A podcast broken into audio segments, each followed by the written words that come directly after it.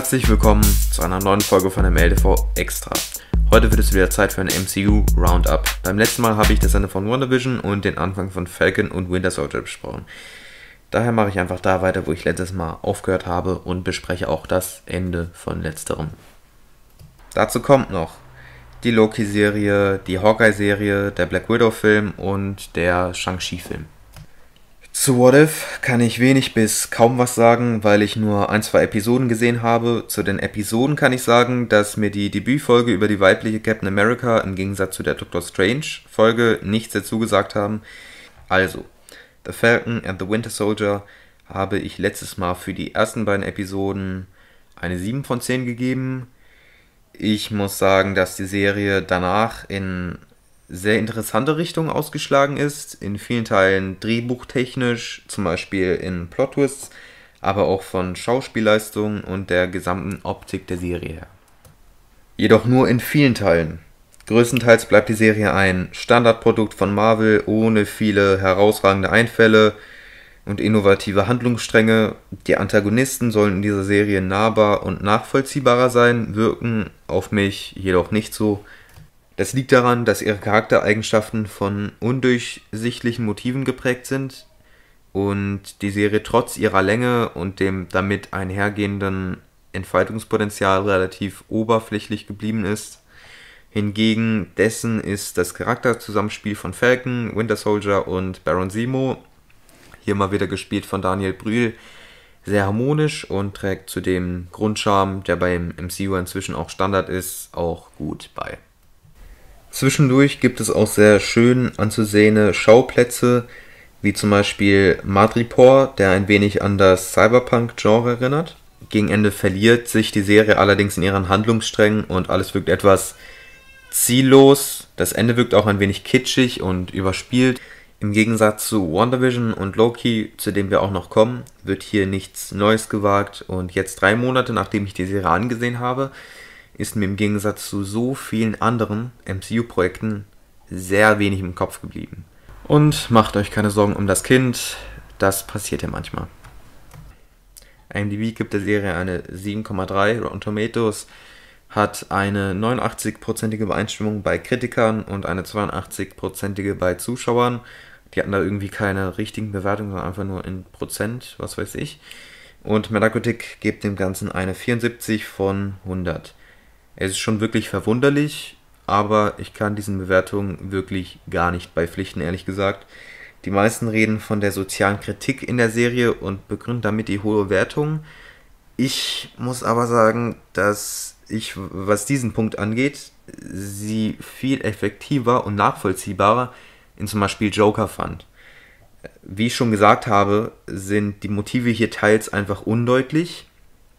Und was den Sozialkommentar angeht, sehe ich jetzt ehrlich gesagt auch nichts, was schon in vielen anderen Filmen und Serien gesagt wurde. Aber vielleicht habt ihr eine andere und positivere Meinung, schreibt sie mir gerne in die Kommentare und begründet es gern. Vielleicht habe ich ja auch irgendwas außer Acht gelassen, was die Serie zu einem Meisterwerk macht. Kann ja alles sein. Alles in allem würde ich der Serie aber eine 6 bzw. eine 6,25 von 10 geben. Wer auf das typische MCU-Kino steht und über alles, was dazugehört, Bescheid wissen möchte, wird hier gut bedient sein. Wer sich aber nicht direkt als Fan dieses Universums identifizieren würde, wird meiner Ansicht nach hier wohl weniger entgeistert und vom Tisch gehauen sein. Die Serie ist im Großen und Ganzen für mich leider nur allerhöchstens Unterhaltung für zwischendurch. Weiter ging es danach mit der Loki-Serie. Die wurde von der Regisseurin Kate Herron realisiert. Verfasst wurde die Serie größtenteils von Michael Herron, welcher auch bei der Cartoonserie Rick and Morty mitgewirkt hat und unter anderem auch bei Doctor Strange 2 mitwirken wird. In der Serie geht es offensichtlich um den Bruder von Thor, welcher bereits in vielen vorherigen Avengers und MCU-Filmen zu sehen war, Loki. Gespielt von Tom Hiddleston schafft in Avengers Endgame, Achtung Spoiler, in der Zeitreiseszene, welche im ersten Avengers-Film spielt, anders als im ursprünglichen Film, mit dem Tesseract zu fliehen. Und unabhängig von diesem Film sehen wir, wie Loki aufgrund dessen von den Zeitwächtern in Gewahrsam genommen wird. Jenseits von allen Zeitlinien befindet sich ein Gefängnis für all die Personen, die diese durchbrechen. Die Variation der Zeitlinie, welche von den Timekeepers zur Erhaltung der Stabilität des Multiversums kreiert wurde, wird erneut gerade gebogen und so kriegen die Avengers in Endgame schließlich ja auch wieder den Infinity Stein. Wird die Stabilität des Multiversums gebrochen, entfacht sich nämlich ein Krieg zwischen den Multiversen. Aber wie wir Loki kennen, bleibt er nicht lange in Gewahrsam, kann fliehen und zieht somit eine ganze Reihe von verheerenden Konsequenzen mit sich. Bei dieser Serie muss ich tatsächlich sagen, dass sie mich ähnlich wie WandaVision sehr überrascht hat. Das hängt nicht mit der Qualität unbedingt zusammen, sondern einfach nur mit der generellen Grundhaltung und den Aufarbeitungsmethoden der Handlung. War ich in WandaVision noch über die anfänglichen Sitcom-Elemente und den von dort aus stattfindenden Handlungsaufbau überrascht, ist es hier in Loki die generelle Stimmung, die eingefangen wird. Denken wir an bisherige Auftritte Lokis im MCU, führen wir uns oft einen Antagonisten vor Augen, welchen zwar die klassischen MCU-Bösewicht-Motive prägen, der jedoch ebenfalls einen Charme, einen Sinn für Humor sowie eine leicht sympathische Verpeiltheit besitzt und letzten Endes in den späteren MCU-Filmen gar nicht auf der bösen Seite steht. Er grenzt sich eben von den übrigen Antagonisten durch seine Zugänglichkeit und seinen Grundhumor ab. Als ich dann von der Loki-Serie das erste Mal gehört habe, dachte ich, dass die Serie ein regelrechtes Humorfest aller Guardians of the Galaxy sein wird. Das liegt auch daran, dass das MCU allgemein dafür bekannt ist, ein großes Ausmaß Humor in all ihre Produktionen einzustreuen. Zu Anfang der Serie bestätigten sich auch diese Erwartungen, aber tatsächlich nimmt die Serie nach einiger Zeit eine Wendung. Mitten in der Serie gibt es schon fast einen 180-Grad-Sprung. Plötzlich geht es um mehrere Dystopien, wie die Erde durch mehrere Katastrophen zugrunde geht, um bevölkerte Planeten, welche kurz davor sind, ausgelöscht zu werden, eine Existenzkrise von Loki und das offizielle Ende aller Zeitschleifen. Witze werden kaum mehr gemacht, die Atmosphäre ist deutlich düsterer und auch Loki bringt kaum noch seinen Humor, für den er bekannt ist. Im Gegenteil, er stellt sich existenzielle Fragen und zeigt sich oft von seiner verletzlichen Seite. Klar gibt es noch den ein oder anderen Humoreinstreuer, aber es ist dennoch deutlich weniger als zuvor. Nicht mal mehr gegen Ende wird die Atmosphäre wie sonst immer nochmal aufgelockert. Vom Überraschungsfaktor her war die Serie also schon mal groß. Das Ende finde ich nebenbei gesagt auch sehr gelungen und unerwartet. Es war definitiv mal was ganz anderes. Ich mochte auch generell diese dystopische Atmosphäre sehr. Die Serie verfügt über sehr interessante Handlungselemente und Plot-Twists. Und ja, ich glaube, ich muss es auch nicht mehr erwähnen inzwischen, aber die Serie sieht natürlich auch großartig aus. Das Gebäude des TVA und einzelne Planeten haben eine sehr eigene Optik und sind wirklich schön anzusehen. Man muss aber leider manchmal sagen, dass sich die Handlung ab und zu auch ein bisschen zieht und manchmal einfach in sich selbst verirrt. Das merkt man vor allem in der Mitte. Das macht nur die Schauspielchemie zwischen Tom Hiddleston und Sophia Di Martino, die spielt eine weibliche Version von Loki, ein wenig besser. Genau, den beiden zuzusehen ist die ganze Zeit überspannend.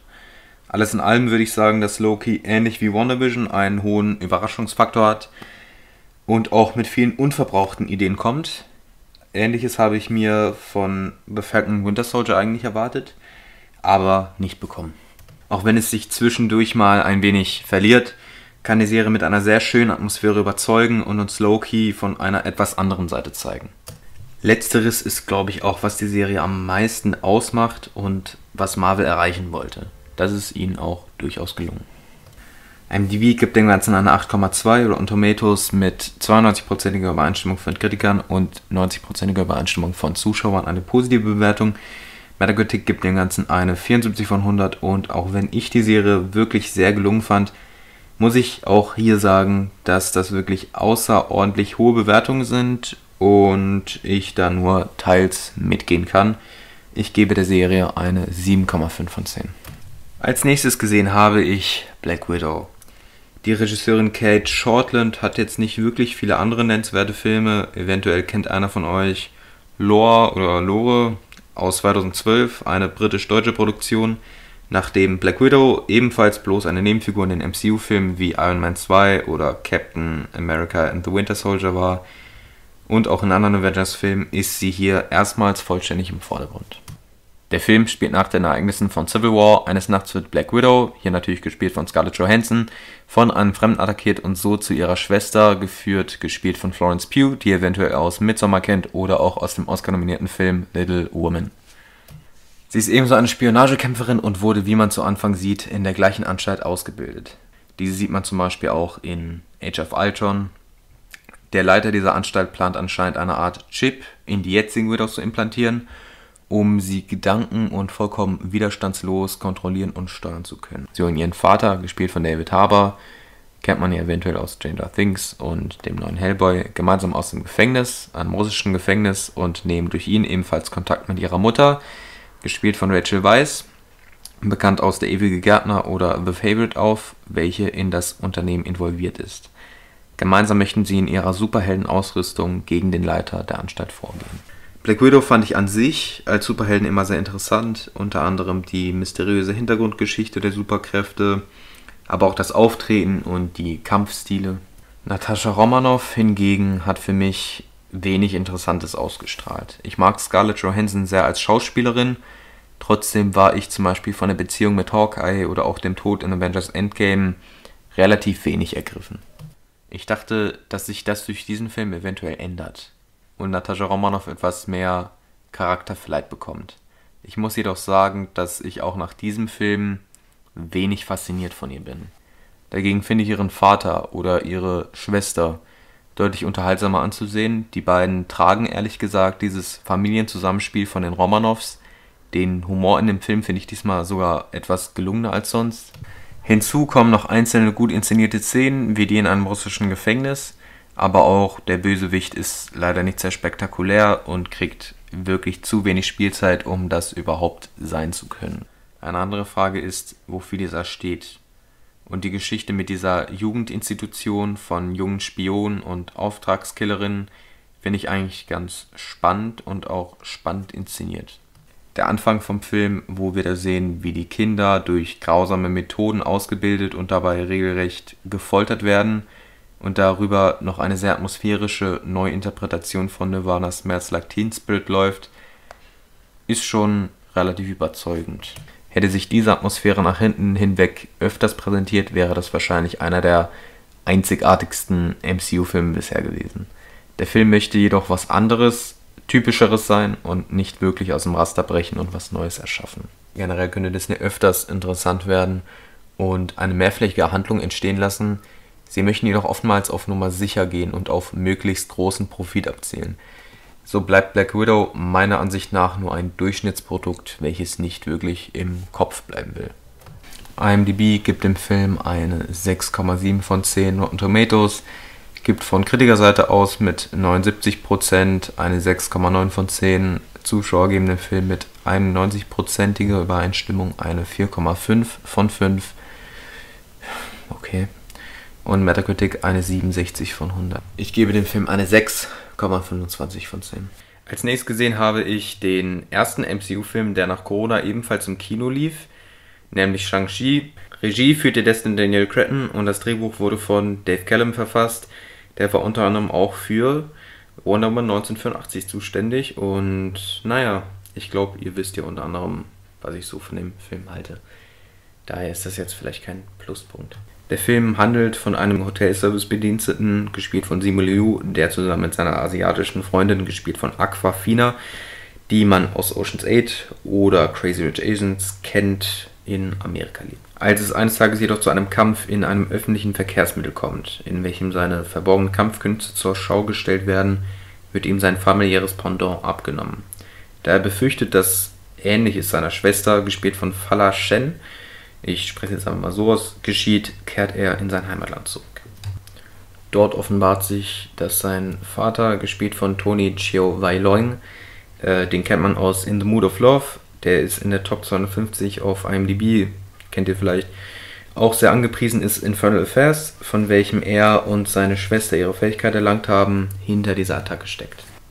In Hoffnung, Shang-Chis verstorbene Mutter aus einer Art Jenseits zu befreien, hat dieser vor, das Dorf dort herum mitsamt der Kraft seiner zehn Ringe, welche zum einen als eine Art Krönung dienen oder sie zum Beispiel symbolisieren, jedoch auch zum Kämpfen genutzt werden können und seine Armee das Dorf, um dieses Gebiet vorerst aufzusuchen und sollte keine Einwilligung zum Öffnen dieses Tores erfolgen, eben anzugreifen. Dagegen geht Shang-Chi gemeinsam mit seiner Schwester, seiner Freundin und dem uns aus Iron Man 3 bekannten Mandarin, der Gandhi in seinem Biopic gespielt hat und eine Nebenrolle in Schindlers Liste ebenfalls noch gespielt hat, vor. Als ich von dem Film gehört habe, habe ich ehrlich gesagt eine geteilte Erwartungshaltung gehabt.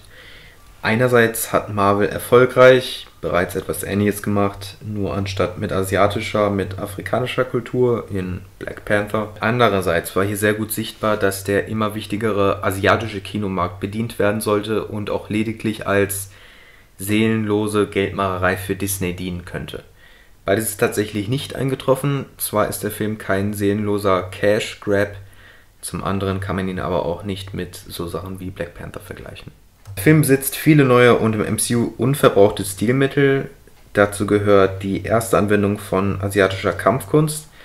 Dabei dienen vor allem Martial Arts Hochkaräter wie Jackie Chan, vor allem bei dem Hauptcharakter als Vorbild. Diese machen sich überraschend gut in den Marvel-Action-Sequenzen, wessen Inszenierung ebenfalls einigen Variationen unterliegen. So werden einige Momente zum Beispiel im Stil der Vorbilder in Slow Motion vorgeführt, die Martial-Arts-Sequenzen pflegen mit der unterlegten Hip-Hop-Musik, zum Beispiel in der allerersten Buskampfszene, ein gutes Zusammenspiel. Diese Szenen bieten eine sehr willkommene Abwechslung in Marvel-Action und sind seit langem Action-Sequenzen, denen ich auch wirklich gespannt zugesehen habe. Der Film prahlt auf jeden Fall mit originellen Ideen und ausgefallenen Handlungsverläufen, auch wenn die Grundidee des Films von dem Alltagmensch, der plötzlich als Superheld gebraucht wird, nicht gerade originell ist, ist die Inszenierungsweise von der Handlung eigentlich ganz amüsant anzusehen. Hinzu mag ich hier die Rückblenden und wie sie in die Geschichte eingebaut werden. Auch diese Grundidee mit den Ringen hätte man ruhig mehr ausschöpfen können. Das Herzstück des Filmes ist aber höchstwahrscheinlich das ausgefallene und im MCU zumindest einzigartige Aussehen des Films. Das wird vor allem gegen Ende hin, wo die japanische U-Kultur mit eingebracht wird, sichtbar. Man merkt zwar, dass die Marvel-Produzenten es sehr darauf angelegt haben, eine japanische Optik zu besitzen, aber ich sehe es als willkommene Abwechslung. Andererseits muss man auch sagen, dass es an einigen Stellen zu viel des Guten ist und eher auf Klischees getrimmt ist. Der Film sollte letzten Endes einfach der asiatische Black Panther sein und irgendwelche Elemente von Kultur mit einbringen, egal welche, Hauptsache sie funktionieren. Zudem ist das Schauspiel ebenfalls nicht sehr überragend und die Charaktere sind bis eventuell auf Shang-Chis Schwester leider eher vergesslich. Das Ende hakt, auch wenn ich ehrlich bin, ein bisschen und die Endschlacht wirkt etwas unorientiert. Man könnte jetzt auch darüber sprechen, dass am Ende, für die, die es kennen, chinesische Propaganda für den gemeinsamen Zusammenhalt gegen das äußere Böse, so wie es dem Film oft vorgeworfen wird, vorgeht, aber das geht mir zu sehr ins Theoretische, daher gehe ich jetzt einfach zu den Bewertungen über.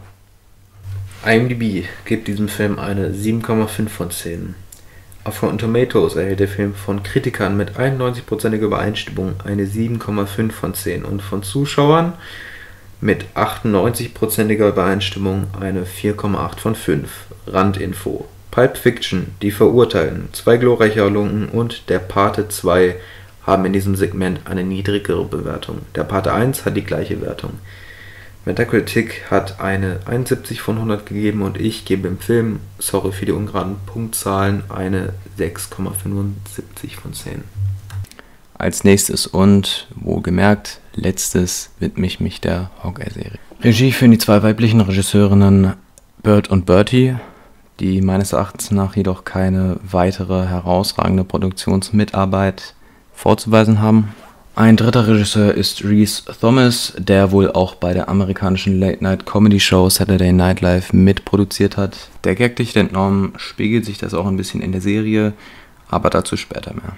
Hawkeye, gespielt von Jeremy Renner, natürlich, ist jedenfalls nach den Ereignissen von Avengers Endgame seinem Familienleben in New York zugewandt. Zur gleichen Zeit wird Kate Bishop eingeführt, eine Teenagerin, welche in ihren Kindheitsjahren in der Schlacht von New York aus dem ersten Avengers-Film vermeintlich von Hawkeye gerettet wurde. Daraus erfolgt ihre Motivation, ebenfalls zu einer Bogenkämpferin zu werden und in die Fußstapfen von Hawkeye zu treten. Als sie jedoch bei einer Auktion ihres wohlhabenden Stiefvaters, ihr ursprünglicher Vater ist in der Schlacht von New York umgekommen, den Anzug des Ronins stiehlt, wird eine russische Kriminellenbande auf sie aufmerksam, da der Ronin das alter Ego von Hawkeye ist. wird dieser ebenfalls darauf aufmerksam und versucht sie zu kontaktieren. Gemeinsam kämpfen die beiden nicht nur gegen die kriminellen Organisationen, sondern ebenfalls ihre Anführerin Maya, wessen Vaters Leben Hawkeye als Ronan vermutlich nahm. Mit dieser Serie sind nun alle ursprünglichen Mitglieder der Avengers aus dem ersten Teil mit einer Eigenproduktion gewürdigt. Das Ganze wirkt auch nicht zu aufdringlich und Jeremy Renner kann von sich selbst in der Position der Hauptrolle überzeugen. Die Serie ist mit überdurchschnittlich viel Humor befüllt. Und auch wenn nicht immer alles funktioniert, wirkt es nicht allzu aufgesetzt. Teilweise gibt es ganz kreative humoristische Einschübe, die zu der leicht verplanten Atmosphäre der Serie gut beisteuern. Letzteres liegt unter anderem an der Schülerin von Hawkeye, gespielt von Haley Steinfeld, die nicht nur in Filmen wie True Grit, Pitch Perfect oder The Edge of Seventeen mitgespielt hat, sondern offenbar auch eine Sängerin ist. Und das auch nicht unerfolgreich. So hat ein Lied von ihr zum Beispiel eine Milliarde Streams auf Spotify.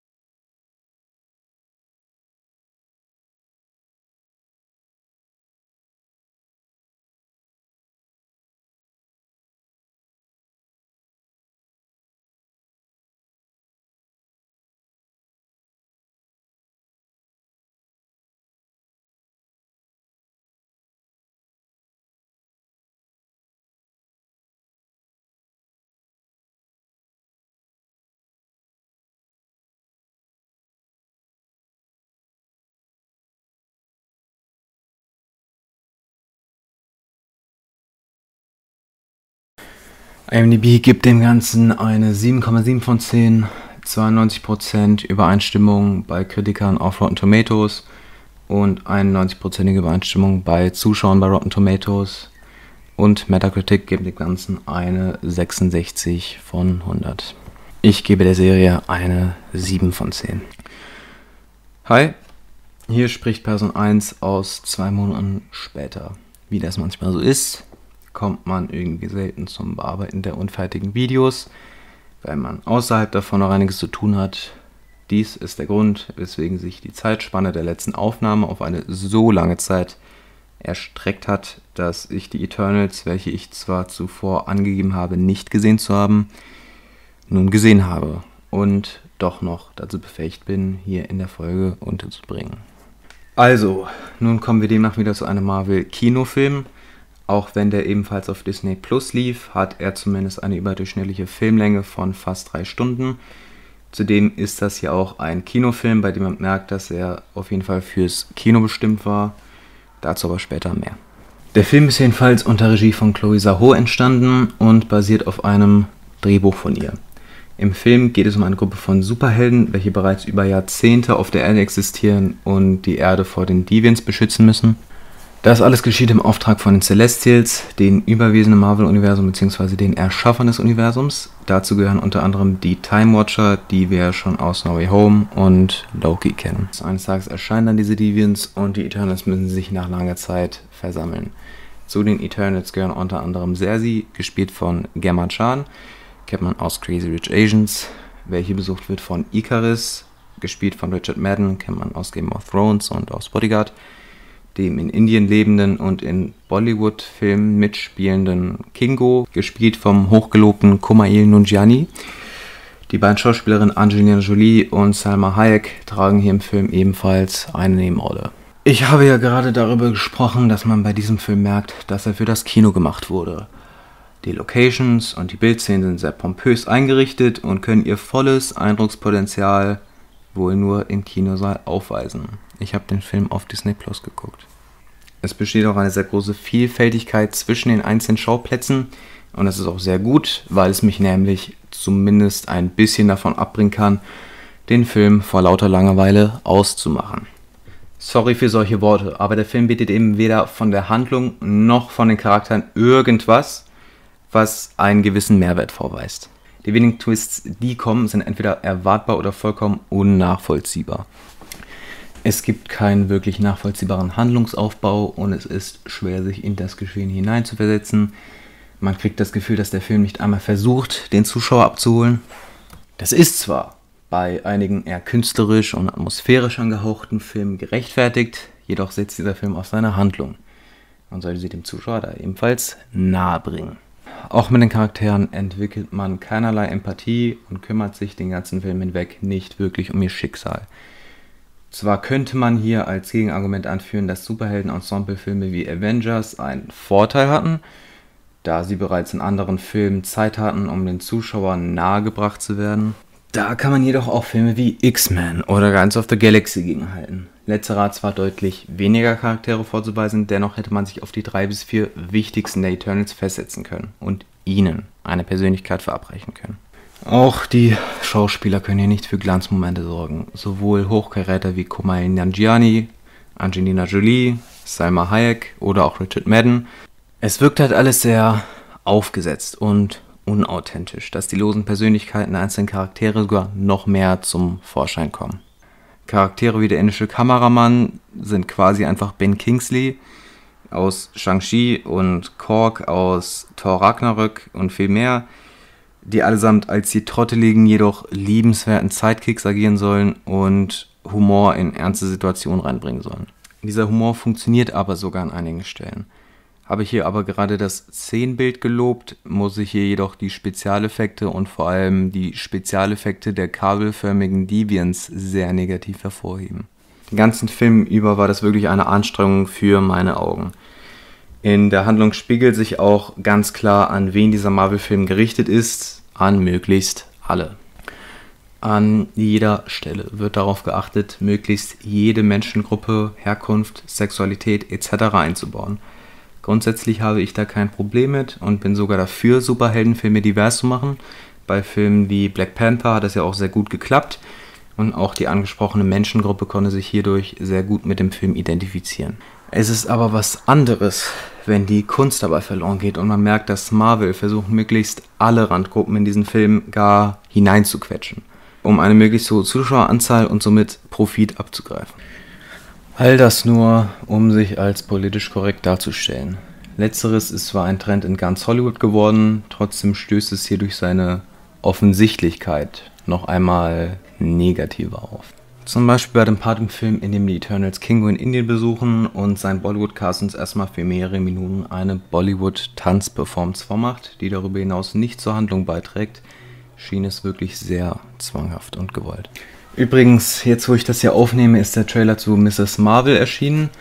Eine islamstämmige Comic-Superhelden, welche es schon seit Jahrzehnten gibt, welche jedoch erst jetzt in die Kinos kommt. Welch ein Zufall. Etwas Gleiches geschieht übrigens von Kultureinflüssen her. Ständig spielen irgendwelche Lieder wie zum Beispiel von Lizzo, Pink Floyd oder BTS, auf die dann bestimmte Euphoristen natürlich aufspringen können. Selbst wenn es mal nicht zu einer Szene passt. Warum am Ende nämlich Foreigner mit Feels Like the First Time läuft, kann ich mir bis jetzt immer noch nicht ganz zusammenlegen. Wie dem auch sei, MDB gibt dem Film eine 6,4 von 10. Auf Rotten Tomatoes erhält der Film von Kritikern eine 5,6 mit 47%iger Übereinstimmung und bei Zuschauern eine 4 von 5 mit 78%iger Übereinstimmung. Und Metacritic gibt dem Ganzen eine 52 von 100. Ich gebe diesem Film aufgrund seines verschwendeten Potenziales, seiner Unganzheit und aufgezwungenem Charakter eine 3,5 von 10. Die Optik sowie einige Inszenierungen von Action-Szenen retten diesen Film vor einer negativeren Bewertung. Und das war's dann auch. Wenn ich die letzten Marvel-Produktionen im Jahr 2021 durchgehe, würde ich sagen, Eternals hat mir am wenigsten gut gefallen, ist daher auf Platz 8 bei mir. Danach kommt The Falcon and the Winter Soldier auf Platz 7. Platz 6 nimmt Black Widow ein, darüber erscheint Shang-Chi, erneut darüber dann Hawkeye, dann kommt Loki, dann kommt No Way Home und auf der Spitze befindet sich WandaVision. Ich habe ebenfalls eine Tierlist gemacht, eventuell kennt ihr das.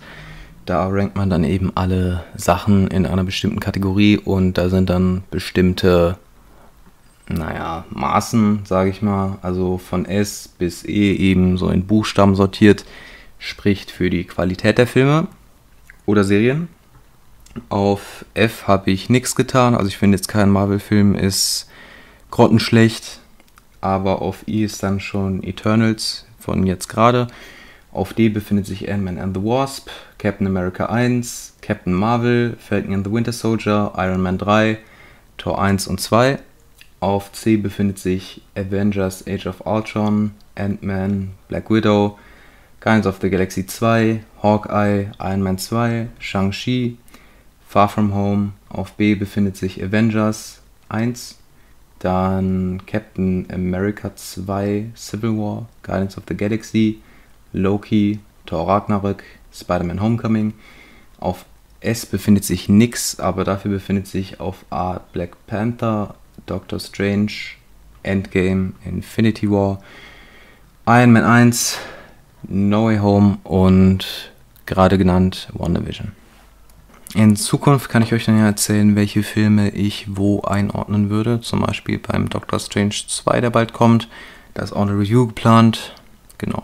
Natürlich habe ich mir exakt die Marvel, Disney und Disney Plus Produktion rausgesucht, da diese auch dieses Jahr einen finanziellen Erfolg vorzuweisen hatten. Es lag aber diesmal nicht nur am Kino.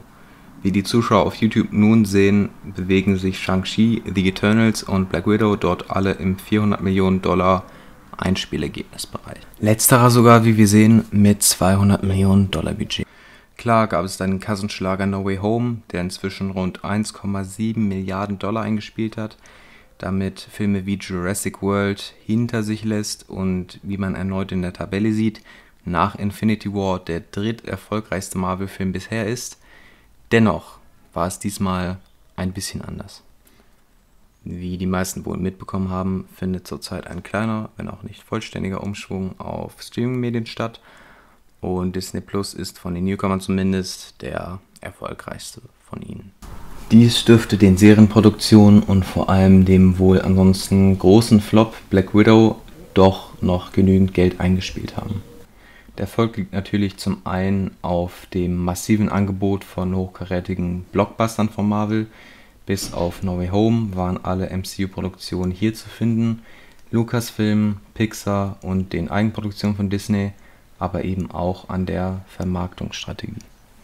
Das MCU leitet allgemein gerne auf andere Filme hin, verknüpft sie miteinander, rückt viele Charaktere in den Vordergrund, verleiht ihnen Persönlichkeit und Relevanz. Bei Star Wars ist das trotz niedriger Filmfrequenz zum Beispiel nicht der Fall.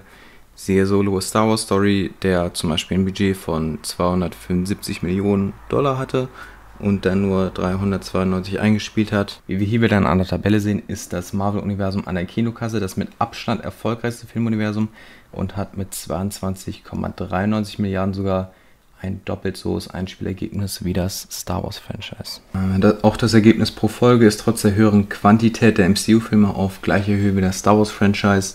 Generell sieht man hier die Erfolge von Disney. Die Zuschauer auf YouTube sehen auf jeden Fall, dass die Hälfte der Franchises in der Tabelle symbolisch als eine Disney-Marvel-Produktion gekennzeichnet sind.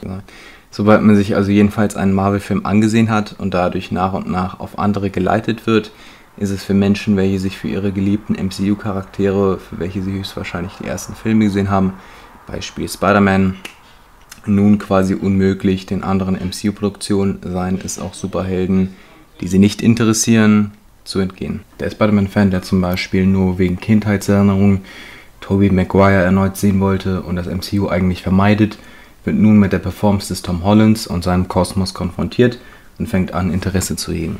Vor allem, weil der Fanservice und die Zuschauerbindung sehr attraktiv gestaltet sind und der Film an sich, das muss man nun wohl sagen, auch für Außenstehende gut funktioniert. Zumindest entnehme ich das den ganzen Reaktionen aus dem Theatersaal. Aber die neuen Spider-Man-Filme mit Tom Holland hat man bis jetzt eh immer vermieden und trotz all dem geht nichts über die originale Performance. Zum anderen kommt nun jedoch der ominöse Doctor Strange zum Vorschein, welcher ebenfalls für große visuelle Momente in dem Film sorgt. Aus Interesse und weil zurzeit sowieso nicht so viele interessante Filme rauskommen, holt man also den ersten Teil nach.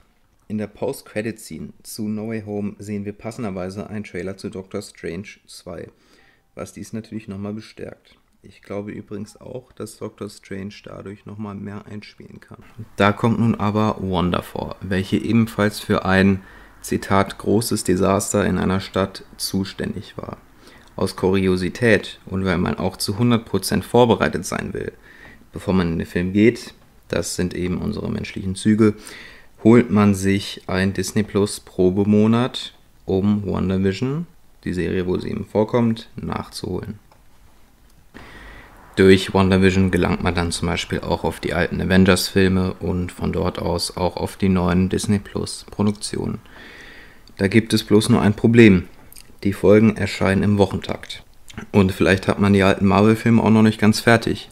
Das heißt, wenn man die Serie weiter verfolgen will, muss man das Probeabo, welches vorerst eigentlich nur aus Interesse, damit man in Doctor Strange reingehen kann, verlängern. Somit verdient Disney erstmals nach dem Kinobesuch Geld. Wenn man sich denkt, dass man den Dienst spätestens kündigt, sobald die Serie zu Ende geht, kommt jedoch kurz vor der finalen Episode eine andere MCU-Serie zum Vorschein, auf die ebenfalls stark verwiesen wird. Somit verlängert man erneut das Abo und der Prozess verlängert sich so lange, bis man schließlich fester und langfristiger Kunde wird. Eventuell findet man ja auch Interesse an den anderen Angeboten auf Disney Plus und hat somit eventuell noch mehr Interesse, andere Sachen zu gucken. Der nächste Kinobesuch ist sowieso schon vorprogrammiert. Die Performance von Tom Holland ist gar nicht mehr so schlecht und eventuell kauft man sich, falls man einige Filme zum Beispiel mit seinen Kindern gemeinsam angesehen hat, auch Merchandise. Somit wurde aus einem ursprünglichen MCU-Vermeider ein Stammkunde von Disney. Das ist natürlich nur ein Fallbeispiel, muss nicht der Realität entsprechen, aber so habe ich es mir in meinem Kopf so ein bisschen zusammengesetzt, kann man sagen. Jedenfalls könnt ihr auf jeden Fall unsere Socials abchecken.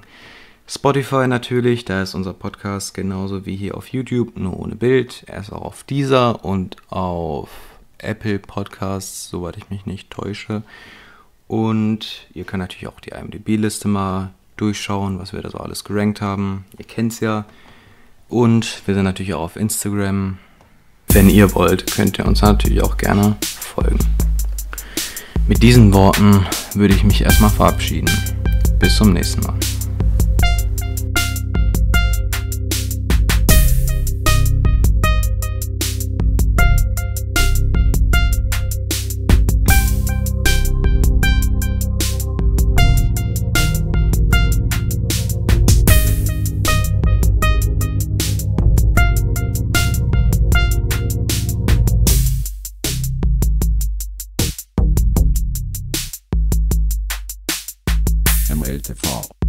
Extra.